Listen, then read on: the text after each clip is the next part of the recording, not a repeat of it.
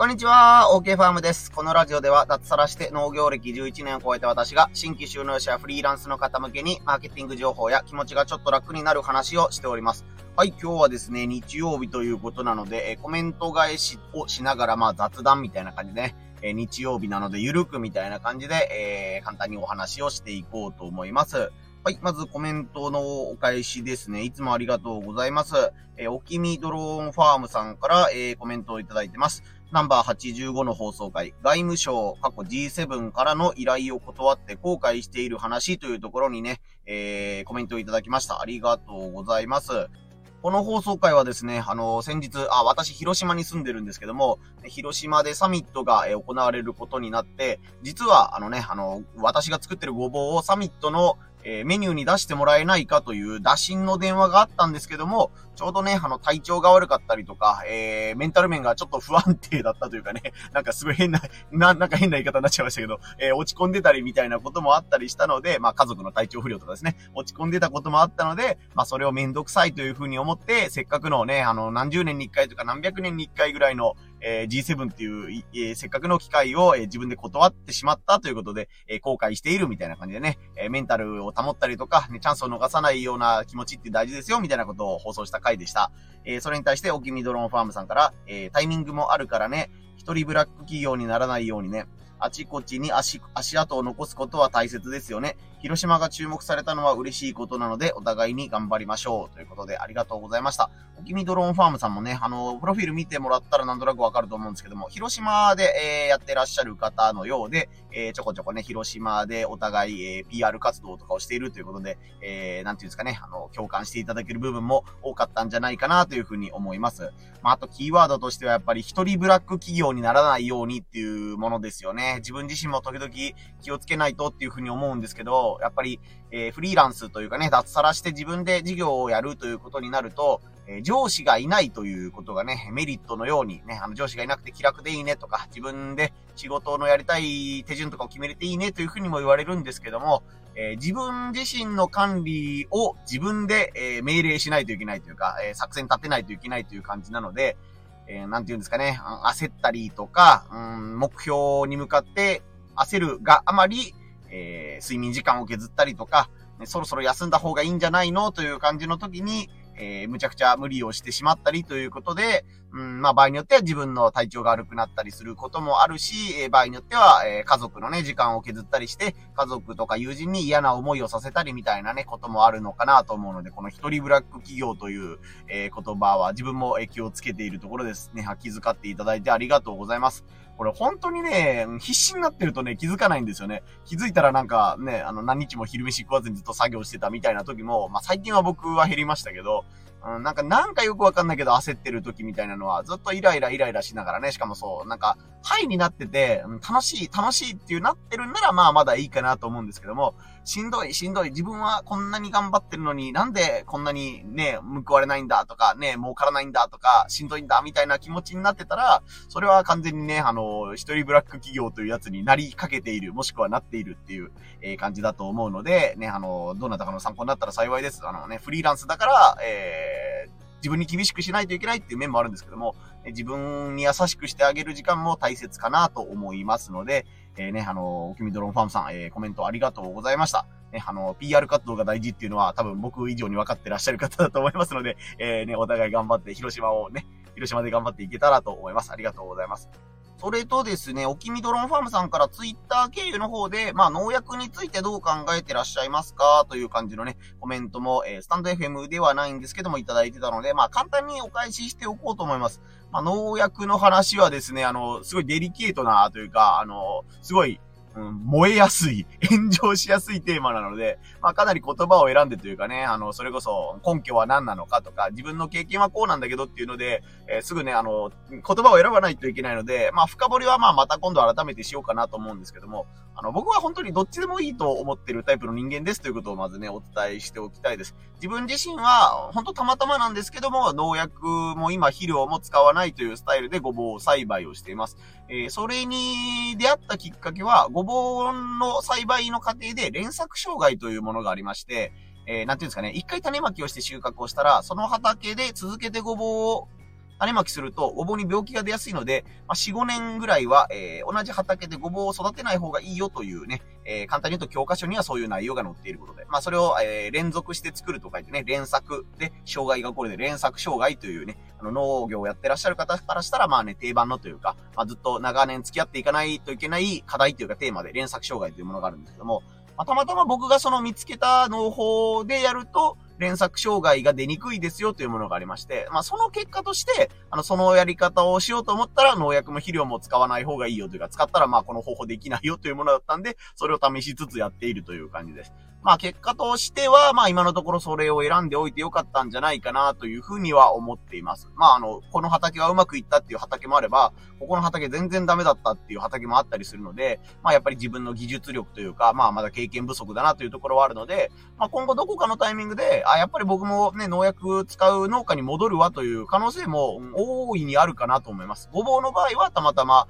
えー、農薬なし、化成肥料もなしでいけてるので、まあ続けてみようかなと思って思ってるんですけども、何かのね、事情があって、あ、この作物も追加で育てたい。でも農薬を使わないとしんどいなという作物だった場合は、えー、ね、あの、その自分も農薬も使ってるよみたいなこともあるかなと思います。まあ、別の話にはなりますけど、自分もドローンでね、あの、お米農家さんとか麦農家さんの農薬散布を、え、資格をね、あの、取って手伝ったりとかいうこともあるので、本当なんか農薬使ってるやつはひどいやつだみたいな感じで言ってらっしゃる方とかも中にはいるんですけど、僕はそんなに思わないっていう感じですね。まあ、使わなくていいものを使ってるというケースは、まあ、うん、お金ももったいないし、まあね、別に使わなくていいんじゃないのとは思うんですけども、まあ自分のじいちゃんもね、未だに必要な時は農薬を使ってるので、まあ僕がね、子供の頃から20歳とか30歳になるまで、まあ定期的にじいちゃんの野菜をね、帰省するたびにこう、もらって母が帰ってきたりとか、自分も一緒に畑で取ったりしてるんですけども、まあその時には間違いなく農薬がかかった野菜を食べてるだろうし、学校給食で提供されているものも、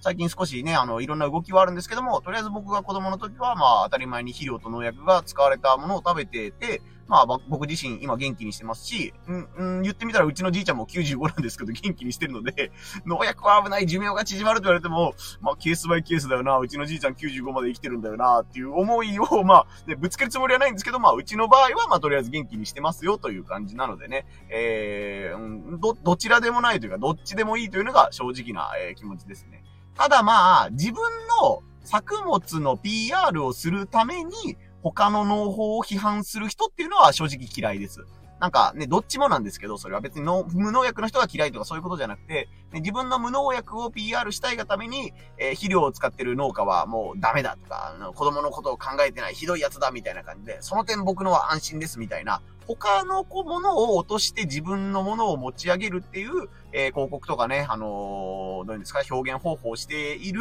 えー、野菜の販売ページみたいなのは、もう、あえて見ないというか、もうこういう人相手にしたくないなと思うので、えー、戻ったりね、あの、ツイッターとかだったら、まあ、あの、そ、その人の投稿を見ないようにするみたいなことをやってます。まあ、あの、さっきも言ったんですけど、化成肥料を使ってる方も、あの、同じで、無農薬でやってますっていう方の中で、やっぱりね、ちょっと、この人農業目的じゃなくて、無農薬を、えー、なんですかね、信仰している、信じているみたいなのとか、崇拝しているみたいな人がやっぱりいて、それはまあ、なんていうんですかね、僕が知ってる限りですけど、やっぱり、その無農薬の野菜をきっかけに何か自分の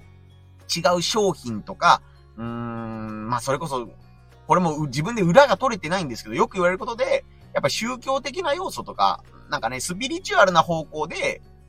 何かに持っていきたいみたいなグループがあるというのは、えー、聞いたことがあります。んで、あの、そういうページも見たことがあります。で、具体的にどなたかとかいうわけではないんですけども、やっぱり先輩農家から無農薬の方向に行くのは別にいいんだけど、こういう感じで、よくわかんないものに招待されたりとか、えー、会合に誘われたりっていうケースも中にはあるので、まあ、あの、ね、フェアな立場でというかね、もうあの、この農法がすごいからもうこの人は絶対すごい人だとか、その師匠の人を、えー、崇拝しすぎると、あんまりいいことにならないよっていうのはね、あの、先輩農家さんからアドバイスとしていただいたので、あ、そうか、無農薬とか、その農業がきっかけで、なんかよくわかんない宗教にはまったりする人がいるんだなというのはね、あの、経験として、えー、他の先輩農家から聞いた情報としてね、いただいたことがあるので、えー、と、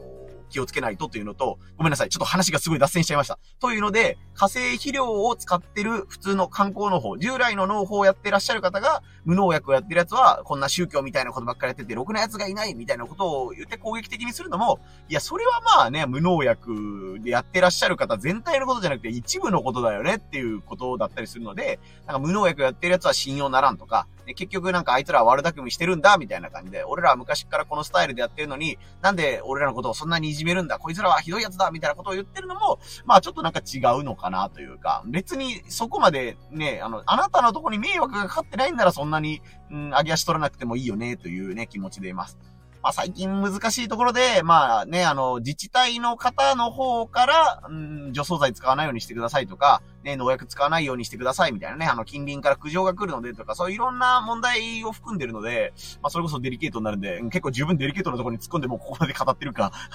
微妙なところですね。っていうことなんで、まあ僕自身はもう、フェ、フェアなっていうか、どっちでもない中立みたいな感じですね。まあこういうのがあんまり良くないっていう人もまたいると思うんですけども、本当に思ってるのは間違いないので、まあもしかしたらね、あの来年、まあやっぱりごぼうにも農薬使うようにしますわっていう風になってる可能性もゼロではないし、ね、あの、この自分が今やってるの方が、まあ、ね、どうかな、10年、20年、あ肥料なしで僕10年、15年余裕で作れてるよっていう風になるんだったら、まあ別に肥料使わなくていいんじゃないのっていう風にもうちょっと偏るかなとも思ったりするんですけども、特に僕はあの、目移りしやすいたちなので、極端な話、もう今やってるの方よりもっといい方法があるじゃんっていうのがあったら、うん、そっちに手を出したりとかいうこともね、大いにあり得るので、なんかごぼうの水耕栽培があるらしい。なんか水をね、畑じゃなくて水で育てる方法みたいなのがもし見つかったら、おい、ごぼうの水耕栽培があるらしいぞ。次はこれが来るらしいぞ。みたいなのになったら、僕はそっちに行く可能性もゼロではないので、まあなんか選択肢の手段みたいな感じですよね。あの、あ、そうだ、今思い出した。人によく言ってるのは、もう、トヨタと日産の車どっちがいいって言ってるのとか、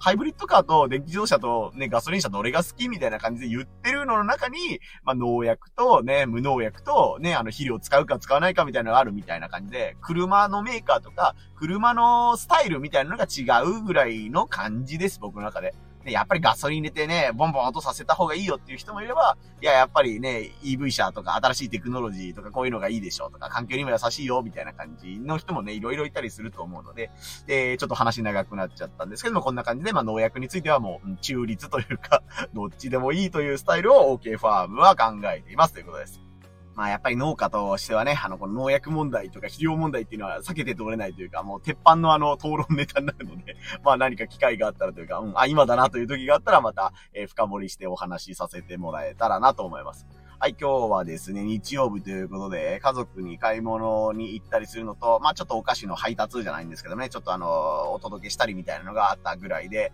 えー、ゆるゆると ゆるゆると過ごしております。まあ、僕の場合は、どういうんですかね、割と土日、土日じゃないな、日曜日はまあきっちり、え、休むというか、まあ家族との時間、家族と時間を過ごすみたいなスタイルでやってるので、えー、ね、日曜日も、え、ゆるゆると過ごしながら、まあこの音声配信だけはね、頑張ろうということで、えー、収録を今終えようとしているところです。いやついに放送回100回が見えてきましたよ。今88回だったかな ?89 回だったかな？それぐらいだと思うんですけども、えー、ね、気づけば放送回100回が見えてきてるので、ね、えー、日曜日もめげず、めげずにというか日曜日も頑張ってやって、うん、あと1週間、10日ぐらいやったら、えー、ね、無事100回放送までたどり着きましたみたいなことになると思うので、えー、その時はね、あの、また、頑張ったねって言ってもらえたら嬉しいかなと思います。はい、最後までお聞きいただきありがとうございました。本当ね、コメントを、いつも励み、コメントとかいいねが励みになってますので、また気軽に、えー、SNS とかね、音声配信とか覗いてみてください。はい、最後までお聞きいただきありがとうございました。OK ファームでした。